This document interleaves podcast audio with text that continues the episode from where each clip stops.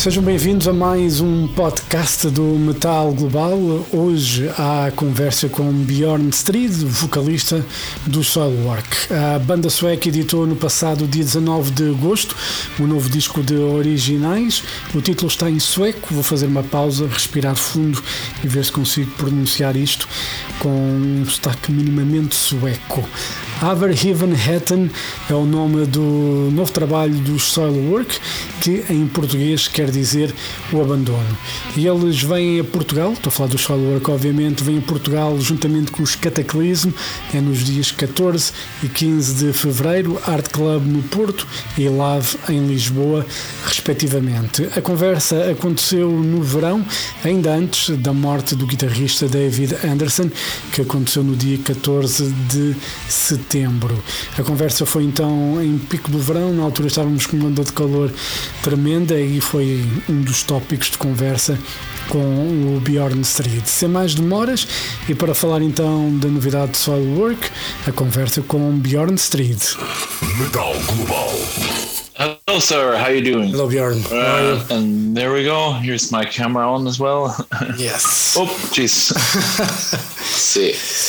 I'm sorry. There we go. There we go. My computer just decided to shut down like exactly at the time the interview was supposed to start and i was panicking i was Okay. like no no not now Not now. anyway how is everything with you do you guys have the heat wave as well yes, but probably not as bad as you, you guys. How, how hot is, is it? 40 degrees? uh, not today like yesterday was a bit cool and uh, i think today well at this moment it's like 31 degrees so it's not too bad so Okay, yeah, it's going to be 30, 38 here tomorrow. Um, so, are you guys yeah, used I don't to know that how I feel about that. Are you guys used to that? Yeah. That's not normal, you know, for you know, for you guys there. It, it, No.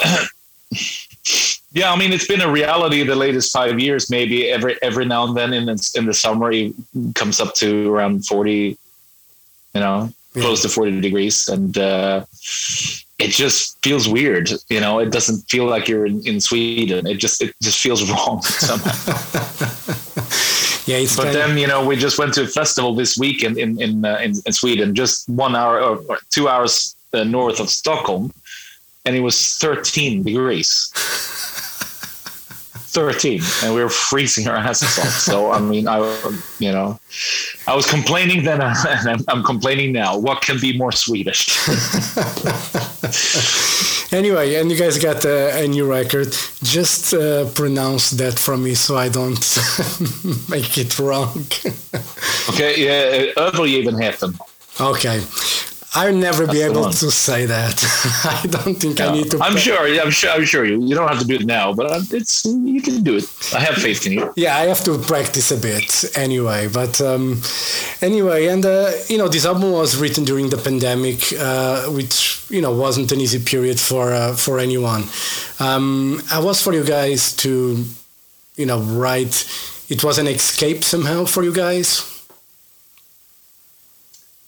Um, it's it's hard to speak for the whole band. I mean, for me personally, it was it was a much needed break. And uh, in Sweden, we didn't have much of a lockdown. I'm, I'm sure I would have felt a bit different if it was a lockdown, you know. And I, I I was really feeling the pain. My my- my my girlfriend is from Italy, and you know we all know how, how bad it was in Italy at one point, and and. Uh, it was brutal, you know, and I was complete lockdown for you know two years, Yeah. and and so it was very, very different in Sweden. And, and as far as having a break from touring, uh, I, it was it was definitely needed, you know, for me personally, and and uh, maybe other guys in the band didn't feel the same way, but for me, I uh, it was the first time in 20 years I actually stopped. And it became the first sort of blank paper because even if we had breaks before, you know, even maybe almost a year, there's always sort of at the back of your mind, like soon, soon we need to do this. Soon we need to go on tour. Soon we need to do that show. It's like it's always there, but now it's like uncertainty, blank paper. Yeah, uncertainty in, in the long in the long run is is no fun. And Yeah. I I definitely also felt it after one year. It's like okay, how long is this gonna last? You know, Yeah. and, and I mean it's still an ongoing thing, and the only difference is that things have opened up. You know, and Yeah. and. uh but as far as as, as you know for me I, it was quite healthy and I, I got to know that other person who's not on stage all the time a lot better you know and i think that was needed you know. I got to know that guy who actually started the band when he was 17 and, and then never looked back you know and and um, it was i think it was quite uh, important for me and i think uh, that maybe also did something for the inspiration of, of this album and i feel that it you know some really good things came out in the end and um, and i was able to connect in a different way yeah, and you know, I was listening to the record just before we we did the interview, and you know, I enjoy it quite quite a lot, and. Um, you know, there's, you know, what we expect from Soilwork you know, fast, heavy stuff and melodic stuff at the at the same time.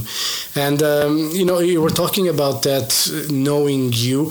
I think that happened to a lot of people, you know, Yeah. during this pandemic.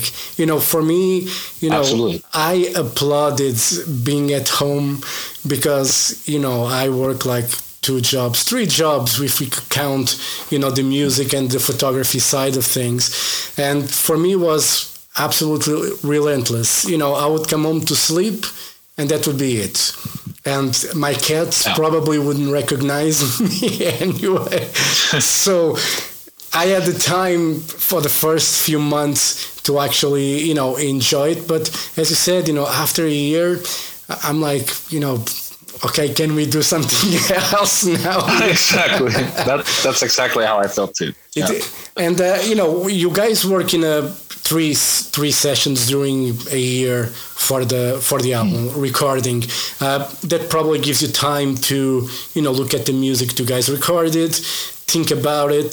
Uh, is it Yeah. good or a bad thing to you know have that time to look at the music you've done? Does the instinct tend to change after a, few weeks without listening to the music and you don't trust like the gut as you thought you would when you Yeah. when you recorded Yeah, I mean, hard to say. I mean, in this case, I think it was good. You know, I mean, it can. I think it can also be disastrous for a band and, and turn into a Chinese democracy or something like that if you have too much, too much time on your hands. You know, and and uh, obviously we didn't want that, and, and and we just decided to spread it out a little bit instead of booking a studio for six weeks and, and try to build everything from scratch. And it's it's uh, it's almost impossible to stay focused for that long. You know, Yeah. and to give each and every song the attention uh, they deserve, you know, and and and uh, so I think that th- this was good. This was like, you know, um, gave us some distance, and like you mentioned, I mean, w- when we had some of those sessions, you know, when we were done, let's say we did like a long weekend or a week, and, and then we recorded maybe three, four songs. Uh, I decided to just shut that door and go home not listen back, not asking the the pro- producer to to give me a rough mix or anything like that. It's like no, won't do that. I'm just gonna shut that off, go back being that person again, you know, and and then I'm gonna revisit when, when we go into the to the next recording session, and that was a very cool experiment, you know, because when we came back, it's like wow, I've forgotten completely what we recorded. It's like this is what we recorded. It's like this is this is amazing. This makes me happy. This is this is great. Yeah And because if you live and breathe the songs, you know, for six weeks, you, do, you never get that kind of distance to them. Yeah. You know, and did you it, it happens when the album is done and you can't stand the songs anymore, and then you give it one month before you listen back again, and then you find out that oh, that could have been done differently. And now I feel that there's nothing I regret yeah with this album. You know that Did you, that I would like to change. Did you guys did you guys tend to overwork on the songs? You know, from what I'm listening to you, you seem to be, you know, quite okay as soon as you guys recorded. That was probably you probably didn't go back and reworked many many things again on those songs. So you guys were happy with the recordings as they were done. You didn't, you know, okay, I'm going to change this, I'm going to change that, I'm going to. That didn't happen much. Yeah. No, that didn't happen that much. I think we added some stuff and, and then figure out certain parts like, oh, that would that part would maybe we should strip down that part a little bit more and take away things, but mostly was add things. And and uh, but still, I mean, we're not talking Brian Wilson of the Beach Boys, you know. this is on a, on a little bit different level, but but uh, I think there's some some really nice elements, you know, or sort of uh, acoustic instruments. There's violin and stuff like that, you know, and and uh, that was sort of in the heat of the moment, and and uh, I think it worked out really well. I think it added some some depth to it, and and we also made some interludes and and yeah. instrumental stuff that that sort of I don't know made created some space and dynamics, you know. And I think it's it's a lot. I mean, it's 14 songs and 65 minutes. That's quite long. Yeah. But uh, it's also a very diverse album. Yeah, I, I think uh, when I listen to it, you know, for me it's important not to get bored after a couple of songs and Fortunately, it doesn't happen with this album. okay, okay, you know? good. So I was listening to it. You know, it's you know I you know, I remember Soilwork, and we talked about that, I think, before when we talked about the Night Flight Orchestra record, previous record. I met you guys when you guys did the tour with Nevermore, you know, back in, I don't know, when, wow. over 20 years ago. At Hard Club? Hard Art, Club? Art Club. I did Lisbon and Porto. I did the two, the two shows that you guys played. And, uh, you know, I that was my first proper contact with you guys, and uh, wow. you know ever since it's been interesting to follow the the evolution of the band. Because you know back then you guys were younger, more rebel so to say, and uh, it's great to see how much you guys have improved as musicians and the maturity that you have, you know, and uh, mm. you know for me it's you know uh, it's been a blast seeing you guys grow. And when I was looking at these records, like already the 13th record that you guys put out, I was like, time fucking flies. What's happening here? It's no, I know, right? The great... We've been quite productive too, you know. So it's um, it's insane, you know. It's uh, but it, it's definitely been a journey. I think we've been quite brave, you know. Yeah. Yeah, musically, and and. Uh, we never, you know, st- stuck to sort of one formula. It's like, okay, you know, Natural Born Chaos is a sex- success. Let's let's let's stay here. You know, yeah. we we could never do that. Same with Stabbing the Drama. Those are like sort of key albums, but I also be- believe that there's been you know key albums like Living Infinite. You know, later I think that's where a new era started, and that's where we went through a musical experiment that led led us into what we're doing now. So yeah. it's. Um, but the experiment is important to keep being creative, so to say, because you know. I admit, you know, ACDC, they can do the same freaking record every time. We love yeah. it, you know, and we won't complain about it. But, you know, no. from, from the standpoint of view as, a, as an artist, and obviously have the other, you know, the other band, the Night Flight Orchestra, which is completely different from Soilwork. Uh, I, I realize it's important to be creative and to experiment. Otherwise, you probably just get stuck in a rut and probably start questioning what's the purpose yeah. of everything. Yeah, I think this band would have been done a long time ago if we, you know, sort of tried to rehash something and, and tried to make this into like a I don't know, like a machinery of, of a sort of, you know, I wouldn't say like a business, but you know what I mean? Like yeah. to, to actually stick to one thing. I, I would have died a long time ago. And I mean, believe me, even w- with this this band putting out such interesting music through the years, there's been still so many times where I, I was ready to quit. But there's always been something that brought me back again, like something that sucked me in, and it was it's always been the music, yeah. you know. It was, it was certainly not the money because then I would have switched to a different business a long time ago. So, so it's uh, it's still one of the greatest outlets, you know, for, for emotions. So that's that's um, that's good. You know, I, I, try to explain my family sometimes, you know, why I spend so much money on, so much money on music and, you know, records and, you know, going to concerts and to photograph concerts, go to festivals and all that stuff. I try to explain mm. them, but, you know, I just give up on trying to do that because if yeah. they don't understand, you know, what music does to you in that sense, you know, there, there's no point in me just trying to explain over and over again because it's just one of those feelings that it's almost yeah. impossible to explain anyway. Exactly. yeah. Put put words on feelings. It's it's it's the hardest thing. You know? Yeah. And um, I would have given up if it was for the money as well. If I didn't have the other two jobs, yeah. you know, yeah. I haven't been doing anything regarding music because I would be living under a fucking bridge or something. Like exactly. Yeah. And you know, the, the, the, theme of these records about abandonment and um, you know probably pandemic, you know caused that. And I think back again, we're going to talk about, you know, two years where, you know, you in Sweden were a bit more lucky because you didn't have like strict lockdowns like we did in Portugal. Mm. Like you said, like your girlfriend is from Italy. They had like, you know, mm. really bad, you know, times living that. Uh, was that, did you felt like, okay, now we are isolated.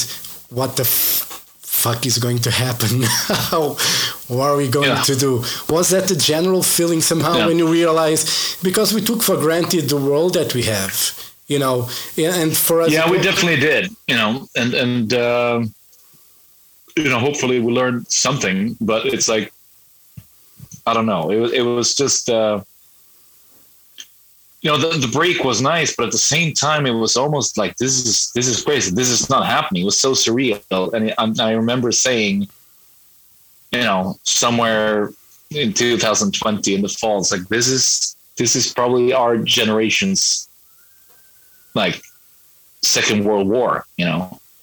And little did we know yeah. uh, back then uh, that it was going to get even fucking worse. Uh, but um, it was scary, you know. So when I mentioned before, like, oh, it was a nice break. I mean, I didn't take it lightly by any means. I yeah. just mean, you know, getting to know uh, on a on a very personal sort of uh, level. But the the world outside was just so weird and still is weirder than ever, you know. Yeah. And, and uh, so the whole thing was really surreal but I, I don't know like the title you know going back to that abandonment uh, uh, we wanted to continue on the path you know uh, um, finding another swedish powerful word you know we started with verkligheten reality which can be interpreted in so many ways we yeah. all have our own different realities and then then there's also sort of the common reality that we somehow need to stick to. but uh, I found Övergivenheten, and it's it's uh, it's quite a powerful word. And I mean, it's like we all have the fear of being uh, abandoned at some point in our lives, I guess, and and also the fear of of uh, abandoning someone or something. You know, can be also just as scary. So I mean, you can. It's a word that you can see from so many different angles, and it also has very sort of melancholic feel over it, which really rhymes with the melodies going uh, running through this album. You know. Yeah. So that's the connection there. I mean, on a personal level, I mean, I've. I, the recent years I've been feeling a lot more stable. I'm in a good place, uh, and I've left a lot of things behind. And there was certain things that I needed to abandon to, to get to this point, you know. Yeah. And it was very tough. So I guess there is a, maybe a personal connection to that word as well. Yeah. And, uh, you know, I, I, said that because, you know, there's relationships that uh, probably ended because of the pandemic, because two years without traveling. Like I have family in Ireland, and it was tough not to be able to see them. You know, I saw yeah. my nephews grow and not being able to be with them. And yeah, start, it's, it's terrible. You start yeah. questioning, you know, you know, what if this continues? What, you know, what's going to happen? Like, will they still care about me after two years or something? Obviously, Yeah. they will. It's family, you know. But but at, at the same time, you know, I think we all can relate with uh, how scary that freaking period was because, again, we took It, it was. I, I'm yeah. Yeah. We could just lose everything. Uh, no, no. I was gonna say. I, I, I remember. There's a certain, certain. Uh, like I, I remember watching the Pope sitting on this square at, at the Vatican, having a uh, sort of like uh,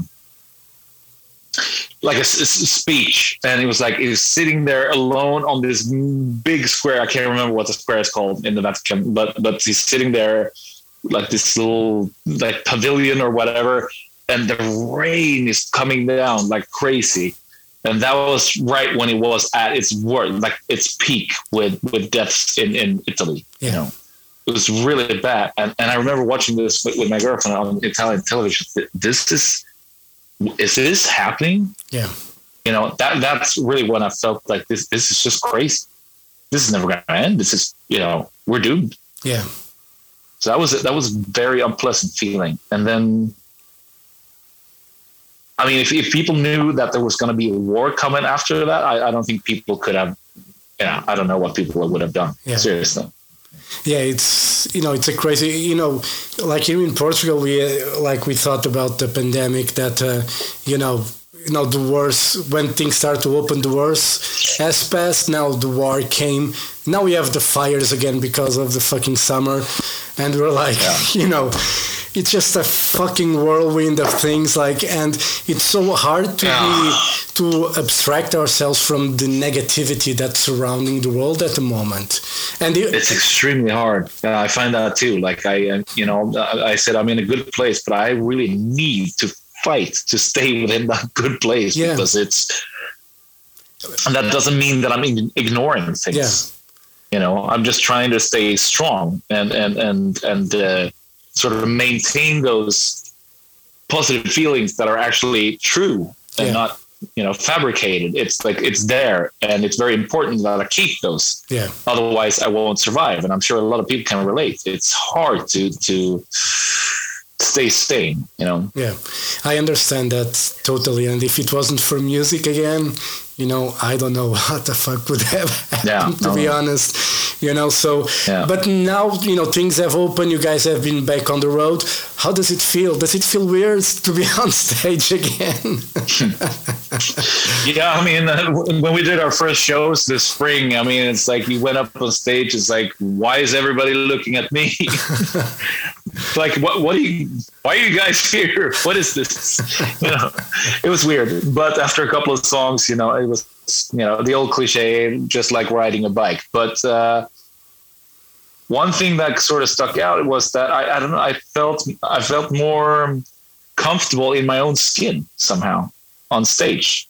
Maybe that's because I got to know that other person, Yeah. you know, uh, taking some time off. I got to know the the, the real Bjorn, whatever. Yeah. Even though there's a lot of Bjorn in that front man as well, but you know what I'm saying. It's, Yeah. it- and I think that's where I was able to uh, take the, the moment in, you know, and, and sort of connect with the crowd more. yeah, I don't know. There was there was a certain feeling, and I, I felt that for every every show that we've been doing this this spring and summer. yeah, So that that's a beautiful thing, you know. And I think that also comes from you know learning to appreciate things more, and and uh, I also feel that the new songs that I can connect to the new songs and perform them live in, in a different way. Because back in the day, you know, it was, it was okay. It's like al- new album, tour, tour, tour, tour, tour, festivals, festivals, tour, tour, tour. Write new album, release new album, and all over again. You know. Yeah. But this was like we got this break, and it was almost like it's like I actually had the time to get excited. You know yeah. to, to for a new album. So it, it was it was a little bit different. I would say more. Um, yeah, it was a good good sort of. Um, it was a nice surprise somehow. You know, you you were saying that getting to know you, and uh, you know, a lot of people did that, but you kind of remind me of, uh, you know, I'm a big wrestling fan, you, you know, WWE Okay. and all that stuff, and you know, obviously when they go in the ring, they are characters, they, you know, try when you meet them in real life they're a bit different but some you know they can bridge what they are in real life with what they do in the ring and uh, but Yeah. I, I, when I interview them, sometimes you know I see a completely different person than I I see in the ring. And with you, probably on stage, Yeah. you become an animal of sorts, and you probably release some some energy that you know it's hidden somewhere, and. Uh, you know, in real life, you probably don't have the opportunity to know that, or I don't know. You know, for me, I would mm-hmm. imagine probably if I was a rock star or if I was a musician, you know, I would probably be fucking crazy on that stage. I probably would be jumping, running, getting undressed. I don't know.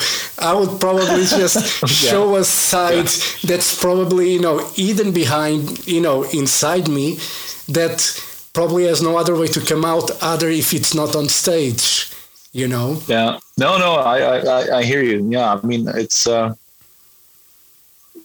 yeah, I, I, I don't know. I'm, I'm, I'm quite a calm person, and I think I explored a lot of sides of myself, and, and now I've also explored that other person, or you know, who I was even before starting this band, because it was like there was no stopping, you know, Yeah. and and um, um, maybe I erased the threshold between the two different personas, Yeah. if you know what I mean Yeah. that it's like it's it's just that the transition is way more smooth and maybe that's why I felt more comfortable in my own skin. Yeah. I don't know. Yeah, that's Quite interesting. You know, I think it's it's great that I think some sometimes we need to stop and realize who we are or who we really are and what we want to do. Yeah. And sometimes you have to take Yeah. that, you know, have that break and take that leap and just, you know, this is who I am. And, you know, Yeah. no problems whatsoever. Finally, you know, I'm Right. comfortable. Anyway, to wrap it up, um, you are going to be doing some festivals with the Night Flight Orchestra. I'm going to see at Bloodstock because I'm going there. Cool. And you guys are closing, you know, the Sunday. You guys were supposed to play Thursday, but you changed with Dark Tranquillity uh, the the Correct, dates. And uh, when we see you live, I never had the chance to see the Night Flight Orchestra live. So, what can I expect, and the fans who haven't seen expect from the band live? Yeah, I mean that's that's going to be the ultimate ending party for that festival. I think it's a, it was it was a brilliant switch with Dark Tranquillity, and and uh, I think maybe it's exactly what people are going to need after after three days of, of of metal. You know, so I think we're we're definitely going to stick out, and it's yeah, it's going to be a hell of a party. It's going to be it's going to be beautiful, Yeah, I'm looking forward to seeing. and you're going to dance. Yeah, you're to dance. gonna- That's exactly what's going to happen. Well, you know, if there's a festival where we can do that, I think Bloodstock is the right festival, you know, to to Yeah. do something like that. It's, you know, Yeah. it, for me, it's the best festival in Europe. And, you know, I've been to Viking to download and, you know, Yeah. other festivals. And there's a different vibe in, at Bloodstock that, you know, I don't have in any others. Maybe I need to go to Sweden Rock, you know, as well to try some Yeah, of that's the. a good one. Alcatraz is really cool. Have you been to Alcatraz? No, I, I it's one That's a of good one. I need to because I think Alcatraz is uh, at the same time as Bloodstock. I think I think it's Yeah, they overlap true. with the weekends or something. Yeah. So, you know, but you know, maybe one day I'll do Alcatraz as well because I've heard Yeah. great things about it. Bjorn, thank you very much Yeah. for your time. You know, always a pleasure to Thank talk you. to you. Love the new Soilwork. I will going to learn this Swedish word, and when I see you at Bloodstock, I'll say it properly to you. You'll whisper it in my ear. when I you don't right. have to say it out loud. Okay. Yeah. Bjorn, thank you very much for your Yeah. time. I'll see you at uh, Cool. Bloodstock and I'll be ready for the party because, you know, I need, you know, a great festival like Bloodstock just to release the fucking energy for the last two years. So, um, Yeah. all right. Thank you very much for your time and uh, I'll see you, Thank you. in August. All right. Thank you. Have a great day. Absolutely. Take Thank care. you. Bye bye. Okay. Bye. Thank you. You too. Here's bye. Bye.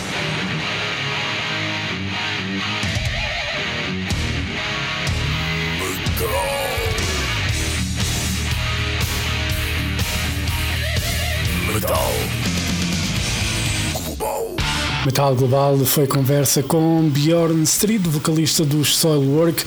O novo trabalho Aver Even Hatten foi editado no passado dia 19 de agosto e eles vêm a Portugal para promover este novo trabalho, juntamente com os Cataclysm, é nos dias 14 e 15 de fevereiro, Art Club no Porto e Lave em Lisboa, respectivamente. Vai ser garantidamente concertos a não perder. E assim chego ao final de mais um podcast. Já sabem, se tiverem dúvidas ou sugestões, façam um favor de enviar e-mail para jorge.botas.rtp.pt. Podem me seguir no Twitter e Instagram em arroba Mountain King e podem fazer like na página de Facebook do Metal Global e podem também seguir o Metal Global Podcast em Apple Podcasts e no Spotify. Eu volto no próximo programa. Um forte abraço. Children of the night, you will live through the centuries to come, as I have lived. Good night.